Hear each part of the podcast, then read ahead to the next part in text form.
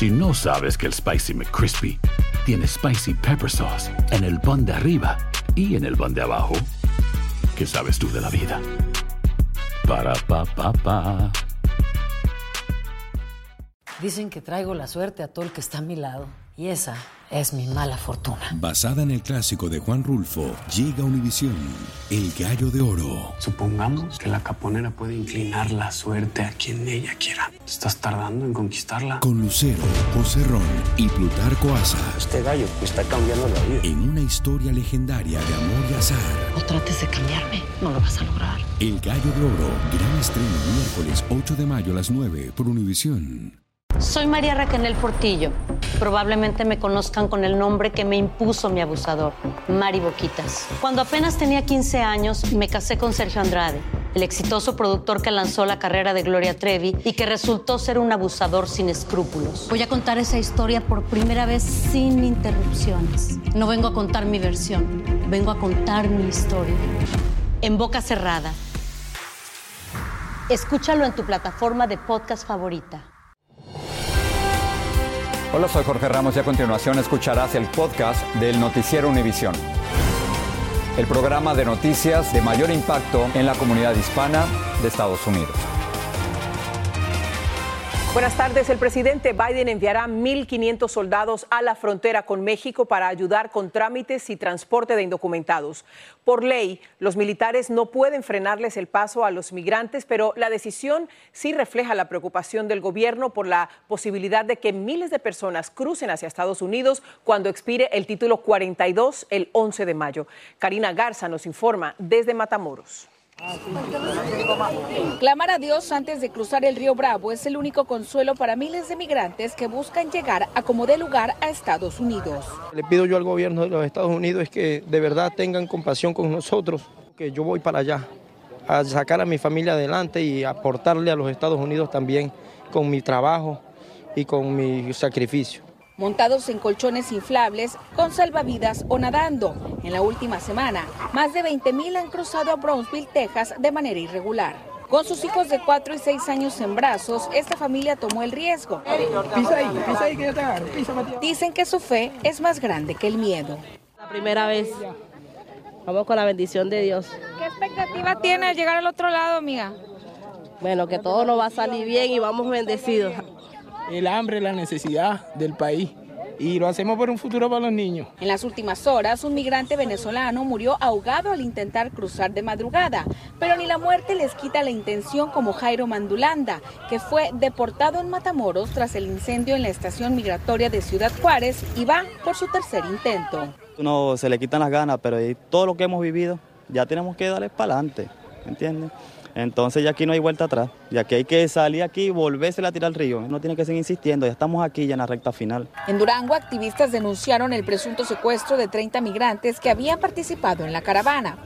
Las autoridades de México y Estados Unidos han advertido los riesgos de cruzar por el río o caer en manos de la delincuencia, pero el tránsito hasta este y otros puertos fronterizos no se detiene. Se acerca el fin del título 42 y la incertidumbre crece en este lugar donde miles siguen llegando y quedándose en condiciones precarias en busca de un sueño que esperan no se transforme en pesadilla. En Matamoros, México, Karina Garza Ochoa, Univisión. Continuamos con el tema de inmigración. Por abrumadora mayoría, los representantes republicanos de la Florida aprobaron una de las legislaciones estatales más severas contra la inmigración irregular. La medida aumenta drásticamente las sanciones a personas que trafiquen o ayuden a indocumentados. El gobernador Ron DeSantis es uno de sus promotores y planea firmarla. Lourdes del Río tiene reacciones. 83 yeas, 36 nays, Madam Speaker. Show the bill passes. Con 83 votos a favor y 36 en contra, todos demócratas y solo uno republicano, la Cámara de Representantes de la Florida aprobó este martes un duro paquete de ley migratoria contra la inmigración indocumentada. Esta es la ley más dura de este tipo en todo el país. Esta legisladora demócrata exteriorizaba su descontento. Me da mucha lástima y mucha vergüenza. I'm so sorry. Entre otras cosas, la medida requiere que los empleadores con más de 25 empleados usen E-Verify para determinar la elegibilidad del solicitante. Prohíbe que los condados y municipios emitan documentos de identificación a personas que no presenten prueba de presencia legal en Estados Unidos y obliga a los hospitales que aceptan Medicaid y a los departamentos de emergencia a recopilar datos sobre el estado migratorio de los pacientes y entregarlos al Estado. Quiero decirles lo que la inmigración ilegal le hizo a mi familia. Esta ley hubiera prevenido la muerte de mi hijo. La representante Michael perdió a su hijo en un accidente automovilístico donde quien le chocó era un inmigrante indocumentado. Ella fue una de las republicanas que presentó la ley. La medida también impone severas penas de cárcel a extranjeros que a sabiendas utilicen papeles falsos, invalida todas las licencias de otros estados para extranjeros no autorizados y elimina exenciones de cuotas de matrícula para estudiantes inmigrantes indocumentados. Teodoro Marín es venezolano y está en espera de su asilo. Dice estar indignado con la medida. Eso es algo que va a trazar el Estado. ¿Por quién le va a trabajar entonces? Si no somos otros emigrantes que le damos la cara a ella. La parte de la ley que había causado más indignación era la que castigaba penalmente al que transportara a cualquier indocumentado o que conviviera con él a sabiendas que tenía un estatus irregular. Esto al final se eliminó, pero aún así, el transporte de personas indocumentadas al estado de Florida será un delito punible con hasta 15 años de prisión. El gobernador Ron DeSantis ha dicho que las crecientes amenazas que, según él plantea la inmigración ilegal, ha sido su motivo para impulsar esta ley. Sin embargo, sus detractores aseguran que tanto esta como todas sus acciones recientes son políticas y responden a su deseo de llegar a la Casa Blanca. Regreso contigo. Muchas gracias, Lourdes. En otros temas, los carteles mexicanos estarían probando en personas que sufren adicciones nuevas mezclas de drogas que incluyen el fentanilo. Así lo denunciaron activistas mexicanos a Noticias Univisión. Jorge Fregoso habló con algunas víctimas de estos experimentos. Grupos de derechos humanos denunciaron que narcotraficantes utilizaron a adictos de la zona del llamado Bordo en Tijuana, justo en la línea con Estados Unidos, para experimentar la reacción en sus cuerpos a diferentes dosis y clases de fentanilo. El experimento consistió en introducir el fentanilo y mezclarlo con otros estupefacientes que consumían los adictos para conocer y medir los efectos en sus organismos. Si lo quieres llamar experimento, pero eh, no es otra cosa que una estrategia de mercadotecnia para la venta de un producto nuevo en el mercado, cómo introducirlo. María dice haber perdido a su ex esposo por una sobredosis de esta mezcla de drogas con fentanilo. Su actual pareja también está en un centro de rehabilitación recuperándose de la adicción y ella misma llegó a consumir el producto de este experimento. Como que algo estaba caminando por mí sentía como animalitos por dentro y era una cosa de que no se paraba y querías más, más, más y más. Hasta el punto de que ya no reaccionabas igual, como que te quedabas dormida. En las calles este tipo de drogas es muy común, dicen los mismos consumidores, que se puede encontrar en cada esquina. Solo algunos reconocen que su consumo es mortal. Que es muy, muy peligroso, porque yo miro a personas que se inyectan aquí enfrente con el chava y se quedan, se, se mueren, se han muerto. Encargados de centros de rehabilitación dicen que cada vez son más los que consumen este tipo de mezclas, que aún continúan en el mercado negro y que pueden ser mortales. Entonces hay personas que van a buscar heroína y no saben que trae eh, fentanilo, pues entonces consideran que es una heroína más poderosa y que es una heroína con, con mayor efecto.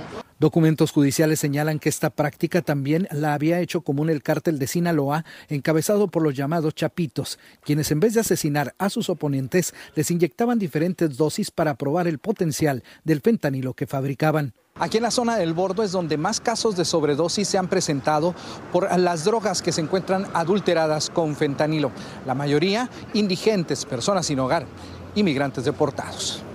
Tijuana, México, Jorge Fregoso, Urivisión. Del otro lado de la frontera, en Texas, las autoridades continúan la búsqueda de Francisco Oropesa, buscado por asesinar a tiros a cinco vecinos de origen hondureño. Y han publicado varias imágenes del sospechoso y un tatuaje que lleva en el brazo para facilitar que el público al que le han pedido ayuda lo pueda identificar y reportarlo a las autoridades. Nidia Cavazos tiene más detalles sobre esta búsqueda.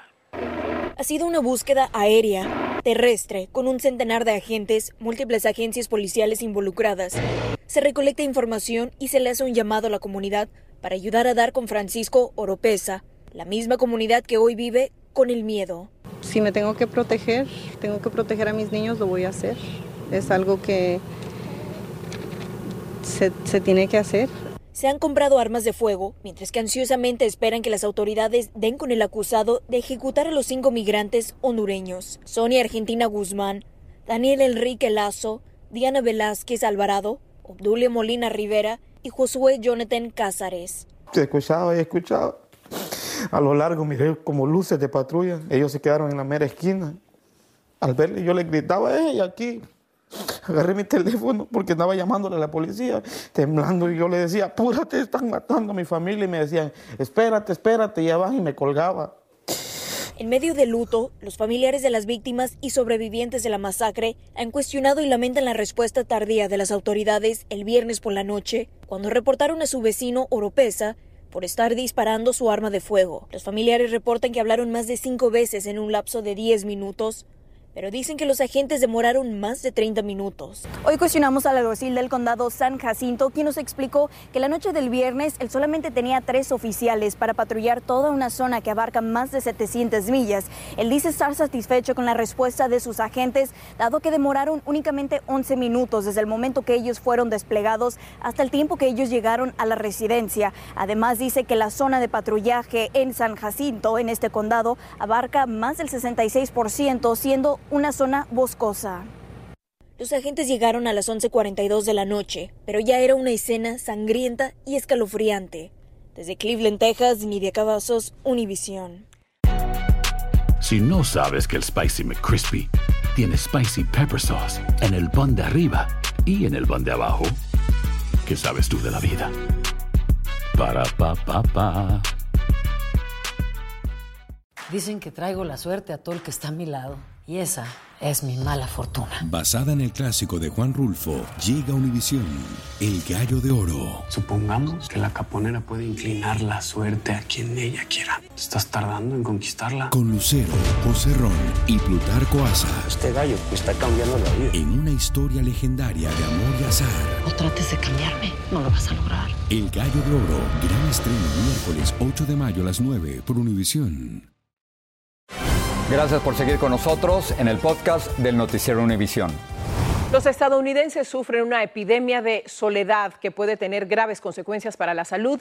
Así lo indicó a Noticias Univisión el asesor nacional de salud Vivek Murthy, quien advirtió que la falta de conexiones personales aumenta el riesgo de muerte prematura en más de un 60%. Añadió que la soledad incrementa el riesgo también de padecer del corazón en un 29%. Sin embargo, un psiquiatra le aseguró a Vilma Tarazona que siempre es posible buscar ayuda. ¿Y cuándo es momento de buscar una ayuda profesional? Bueno, cuando sientes esa tristeza, eh, cuando estás apagado, ¿no? que no tienes deseo de hacer nada, que las cosas ya no las disfrutas tanto como antes las disfrutabas, eh, no tienes esa energía, hay cambios en tu apetito, o mucho apetito, muy poco apetito, estás durmiendo mucho, muy poco. Entonces, cuando esos síntomas ya empiezan a ser, ya es hora de llamar a un profesional. La soledad también se puede asociar con la depresión, la ansiedad y la demencia. Información de economía que podría afectarle su bolsillo. La secretaria del Tesoro, Janet Yellen, advirtió que Estados Unidos podría incumplir el pago de su deuda el primero de junio si los legisladores no llegan a un acuerdo sobre su límite. Actualmente la deuda es de poco más de 31 millones de millones de dólares y preocupa una posible catástrofe financiera. Pero, ¿cómo afecta esto a los estadounidenses? Bueno, pues habría incertidumbre con respecto a los pagos de la seguridad social, con respecto a los pagos del Medicare, los salarios de los militares, por ejemplo. También subirían las tasas de interés y tendría esto un impacto en los mercados globales. Desde Washington, Claudia Uceda nos, nos dice cómo está el panorama. El reloj está corriendo. No hay señales de un acuerdo entre el Congreso y la Casa Blanca. Es lo único que nos ayuda. Para esta abuelita eso significa que hay el riesgo de que no reciba su cheque de seguro social. ¿Qué le faltaría? Todo. ¿Qué es todo? Dinero, comida, vivienda, medicina. Olga Rivas teme que aumenten aún más las tasas de interés de la tarjeta de crédito que la ha mantenido a flote.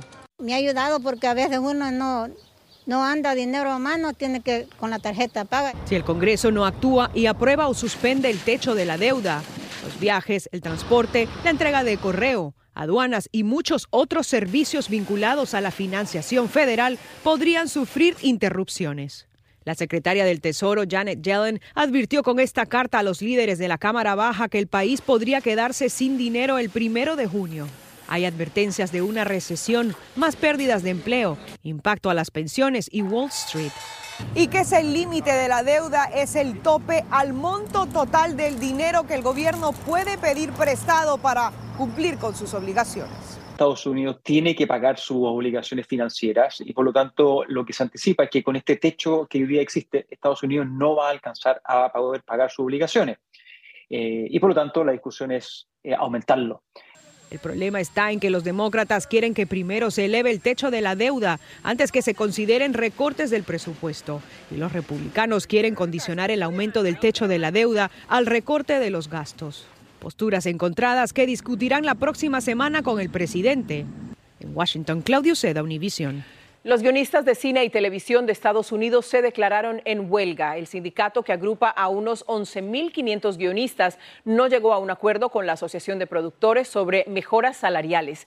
Además de un aumento en el salario, piden más integrantes en las salas de escritura, contratos exclusivos más cortos y revisión del pago de regalías. También exigen que se prohíba el uso de la inteligencia artificial en cualquier parte del proceso creativo. Se estima que las pérdidas por la huelga podrían superar los 3 mil millones de dólares que hace 15 años se perdieron en la última huelga. Un pasajero golpeó varias veces a un asistente de vuelo antes de que un avión de United Airlines despegara de San Francisco. La mujer que grabó las imágenes dijo que el empleado le pidió al pasajero y a su esposa que se movieran de los asientos donde estaban que habían sido asignados a otra persona y el hombre se irritó. Después el pasajero trató de abrir la puerta de emergencia y los asistentes de vuelo lo detuvieron. United dijo que su personal le dio aviso a la policía. Bueno, California parece estar regresando a sus años dorados cuando se descubrió oro cerca de San Francisco. Esto ocurrió en el siglo XIX. Y ahora se debe, irónicamente, a las devastadoras inundaciones que azotaron el estado en el invierno. Las lluvias llevaron torrentes de agua por los arroyos en la Sierra Nevada, erosionando el suelo y destapando depósitos de oro nunca antes vistos. Luis Mejid fue a buscarlos en Jamestown, California. Mira, aquí está. Estos días en California está empezando una nueva fiebre del oro. Nueva porque la primera, en 1849, atrajo a millones, convirtiendo el metal precioso en parte de la identidad del estado dorado. Desde los dibujos de Bugs Bunny hasta los 49ers de San Francisco, llamados como los buscadores de oro de aquella época, la cultura californiana constantemente recuerda que estas montañas esconden riquezas. Que caiga toda la, la tierra para abajo. Y Joel Montes está dispuesto a encontrarlas. Aquí hay oro, porque su- supuestamente en la historia este es el primer lugar donde encontraron oro. No se ha hecho millonario, pero ha tenido suerte.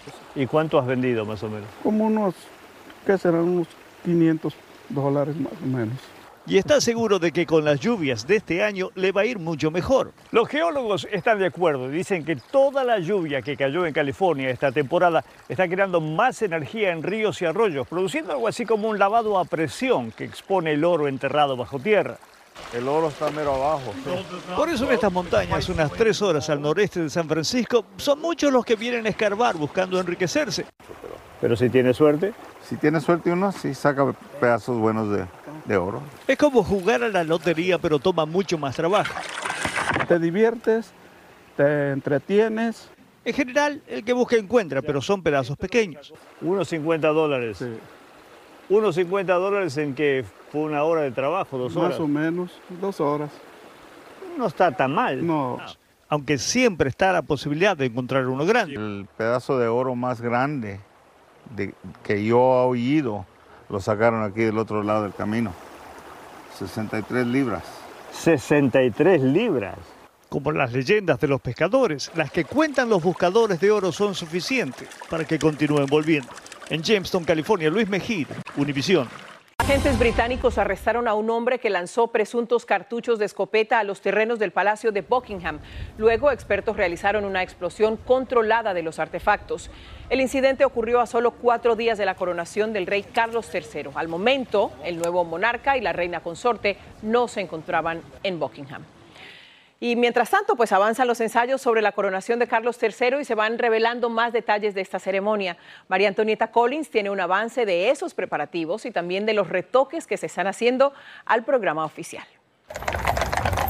Los ensayos del desfile por la coronación de Carlos III siguen a toda hora y fuera de Buckingham Palace. No solo son los jinetes y caballos del regimiento montado de la Casa Real, también la infantería de Marina, junto al regimiento de los granaderos del rey. Faltan cuatro días y los secretos de la coronación comienzan a develarse en un rey partidario de reciclar. Una de las cosas más importantes ha sido que para la coronación eligió utilizar no solamente las túnicas anteriores de reyes anteriores, los guantes de reyes anteriores, sino incluso los tronos. A los dos tronos de la reina Isabel se les cambió la parte superior del tapiz para poner el nuevo escudo real.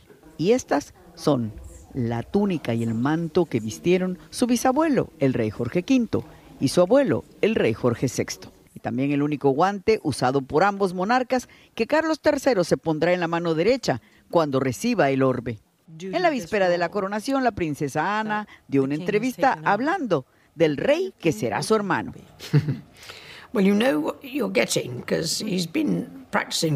Ustedes saben que él ha estado practicando un poco, dijo la princesa, refiriéndose a los 53 años de espera de Carlos III como heredero al trono. Nada ha quedado al azar. Hay nuevas fotos oficiales de los monarcas. La reina Camila vistiendo el que ya es el color favorito de la realeza, el llamado azul Windsor. Y en la abadía, la silla de la coronación y la piedra del destino se han encontrado nuevamente desde que hace 27 años fueran separadas. De la misma manera, el carruaje dorado de la coronación para hacer el regreso de la abadía al palacio está listo y a su lado no una, sino dos carrozas de repuesto por si algo pasa al histórico carruaje favorito. Usted se preguntará por qué la silla y la piedra fueron separadas, se lo cuento en corto. Pertenecía a los escoceses, pero en 1300 el rey Eduardo I la trajo como botín a Londres. Desde entonces comenzaron 700 años de reclamo que hasta 1996 dieron fruto cuando el entonces primer ministro John Mayor la devolvió a Escocia con una condición, que la silla viaje a Londres para cada coronación. Y estamos a cuatro días de la de Carlos III. Así que, Ilia, Jorge, desde Londres, muy buenas noches a ambos. Gracias, María Antonita, gracias por toda esa información. Así termina el episodio de hoy del podcast del Noticiero Univisión. Como siempre, gracias por escucharnos.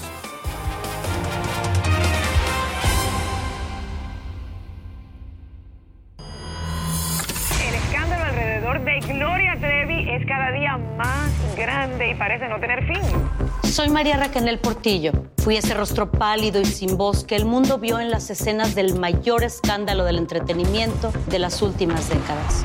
No vengo a contar mi versión, vengo a contar mi historia. Ya es hora de abrir la boca. En boca cerrada.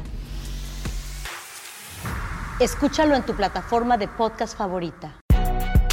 Si no sabes que el Spicy McCrispy tiene spicy pepper sauce en el pan de arriba y en el pan de abajo.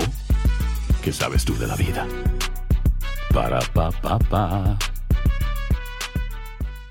Dicen que traigo la suerte a todo el que está a mi lado y esa es mi mala fortuna. Basada en el clásico de Juan Rulfo, llega Univisión, El Gallo de Oro. Supongamos que la caponera puede inclinar la suerte a quien ella quiera. ¿Estás tardando en conquistarla? Con Lucero, José Ron y Plutarco Asa. Este gallo está cambiando la vida. En una historia legendaria de amor y azar.